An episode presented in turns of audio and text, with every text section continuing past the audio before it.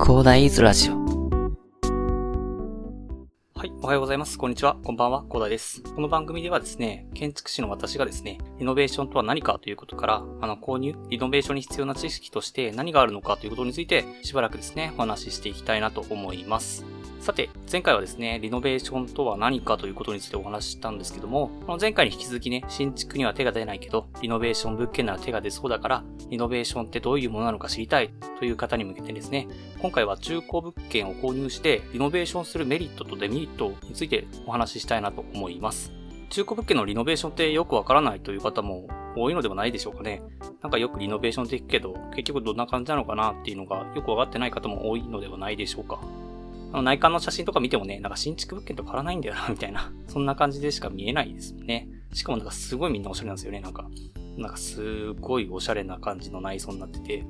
もうなんか別世界みたいな感じの写真ばっかり。まあ、それをちょっと選定してるのでね。で、ちょっとまあ、引きつけるということもあるので、まあそういう写真ばっかりが目立つんですけども、まあそのためね、今回はですね、少しでも具体的なイメージが湧くように、まずは代表的なメリット、デメリットからお話ししていきたいなと思います。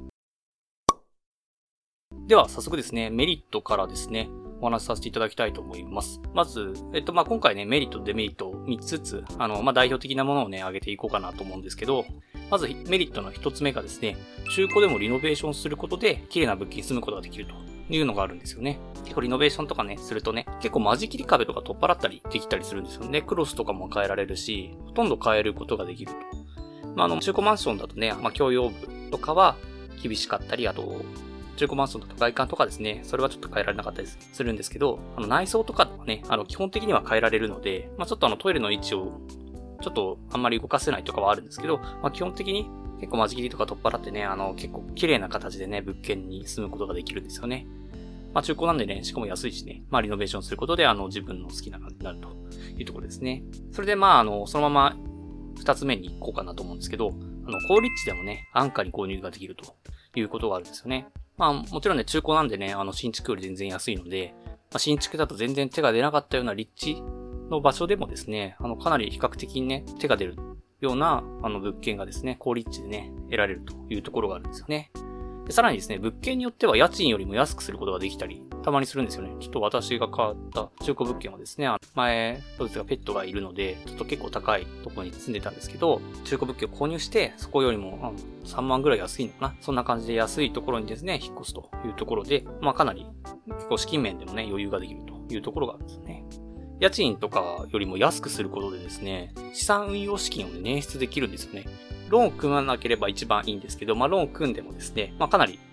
今低金利ということで、かなりですね、あの安く借りられるというところで、あの、家賃を払うのも結あの、家主さんに手数料というか、ね、上乗せして払ってるじゃないですか。それと、ちょっとね、比較してですね、どちらが安いかというところで、結局あんまり変わらないんですよね、家賃も。で、あんまり、あの、あんまり新築、高い新築とかだと結構リスクがあるんですけど、まあ、中古物件とかだとね、結構安めに買えるのでね、で、そこで、えっと、一生払い続けなきゃいけないような、なんでしょうね、ローンとかを組まなくてもいいみたいな話もあるので、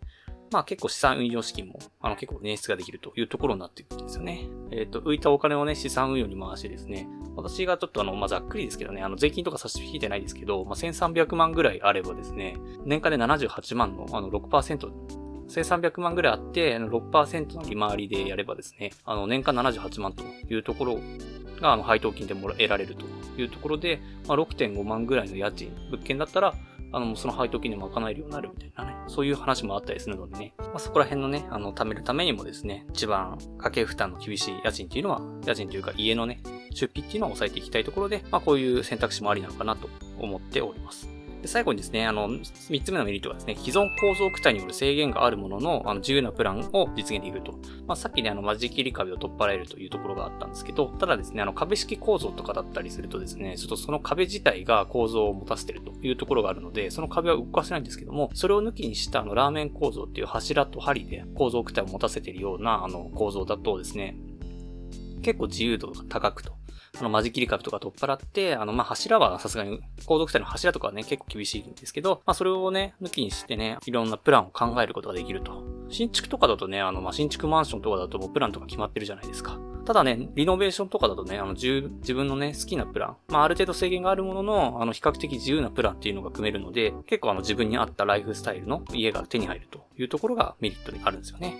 で、次にデメリットなんですけども、まあ、早速デメリットと、まあ、5つデメリットを挙げさせていただくとですね、まあ、60年とか100年持つと言われてるですね、RC 像とかでもですね、あの、今、法定対応年数っていうのが47年しかないんですね。なので、あの、原価償却期間がすごく短くてですね、あの、資産価値がゼロとなるのが早いんですよね。まあ、なので、まあ、かなり資産価値としては、あの、厳しいかなというところがあるんですけど、あの、これに関してはですね、あの、現在バブルの時並みのね、あの、価格高度になっているんですよね、新築とかって。なのでね、まあ、正直新築だっても安心できないかなと、ちょっと個人的には思ってますね。あの、バブルの時とかね、結構半値とかになっちゃっ、バブルが弾けた後にね、半値とかになっちゃった事例もあるみたいなね。なのでね、今買ってもし今がバブルで、それが弾けた時に半値になるっていう話になるとですね、まあ正直新築物件を買うのは、うん、資産価値としてはどうなのかなと思いますけどね。ちょっとこれは個人的な話になるんですけども、そう考えるとね、資産価値の維持自体がね、あの、難しいかもしれないのでね、そこはちょっとよく考える必要があるかなと。資産価値がなくなっちゃうっていうのはあるんですけど、まあ、新築の方もね、ちょっとまあ、リスクはゼロじゃないよっていうことも合わせてお話ししておきたいなと思います。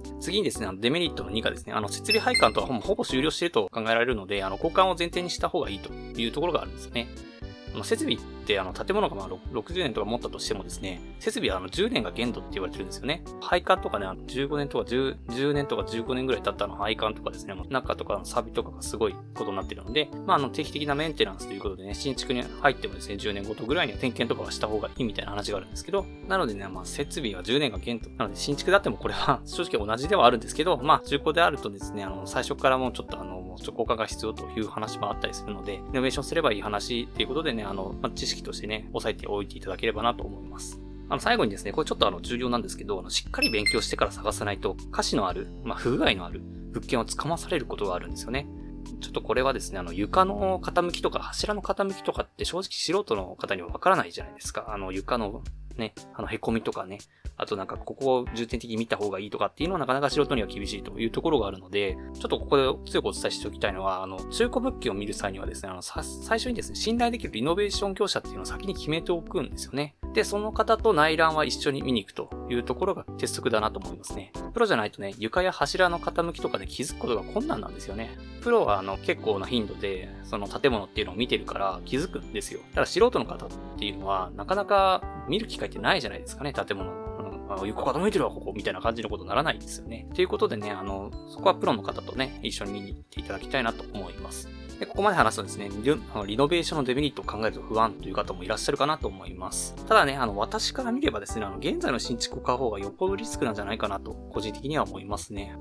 今回お話にするにあたってね、あの、まあ、建築の、建築士ではあるんですけど、まあ、いろいろ調べたんですよね。で、いろいろ調べると結構ね、あの、一生払い続けることが確定するような金額のローンを組まされて、なんかあの、非常に重要な帳簿とかもあの、新築の時って確認できないですよね。やっぱり、ま、できてないので当たり前なんですけど、あの、できてみてあの、なんでしょうね。あの、登ってみたらなんか電線が目の前にあった。まあ、それはめちゃくちゃ低い建物だから、あの、高層マンションとかないかもしれないですけど、ただまあ、せっかく買ったのにね、あの、数年後になんかすごいでかいマンションが隣にできたとかね、あるんですよね。まあ、そういうこともあるので、ちょっと正直新築の方も結構リスクがあるという話があるかなと思います。あの、中古物件であればね、あの、実物がそこにあるんでね、ある程度理解できるんですよね、まずね。で、しかも価格を抑えて、身の丈に合った金額とすることができればですね、あの、資金計画もね、無理なくね、うまく立てることができるんですよね。ま結局ね、あの、家を買うっていうのは不動産に投資するっていうことなので、その不動産に投資するか、まあ不動産の方は価格を抑えて別のものに投資するか、まあ、住居費用をできるだけ抑えてね、あの、資金を捻出して別の投資先にするかっていうだけの話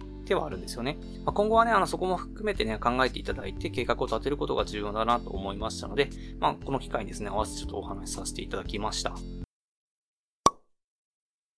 えそれではですね、今回は中古物件を取得してですね、リノベーションするメリット、デメリットについてお話しさせていただきました。あの新築も中古物件もね、メリット、デメリットあります。昔と比べてね、建物性能っていうのは確実に向上しているので、あの、綺麗な家に住みたいということでね、あればね、あの、わざわざ一生払い続けなければいけないローン組まなくてもですね、あの、リノベーションで実現可能な時代になってます。確かにね、あの、新築に比べると、取得時はしっかり勉強して、で、専門家を真面目ながら慎重に選ぶ必要があったりだとか、あの、外観がちょっとね、あの、まあ、新築に比べるとやっぱりちょっと見劣りする部分とかあったりで、下手するとオートロックついてないようなところもあるんですけど、まあ、私が買ったところはオートロックあったな。オートロックあったので、まあ、それはいいとして、今現在はですね、インスペクションという第三者による調査制度っていうのも、あの、整備されてるんですよね。みんな知らないかもしれないですけど、既存住宅状況調査技術者っていうのがあってですね、まあ、ちょっとお金は必要なんですけども、まあ、その方がで第三者となってね、調査する制度っていうのもあるので、まあ、さらにね、安心して物件購入が可能な世の中となってるんですよね。なのでね、あの、安易に新築を選ばずにですね、あの、一度中古物件の取得とリノベーションをちょっと視野に入れてみるっていうのも、あの、選択肢の一つなんじゃないかなと思います。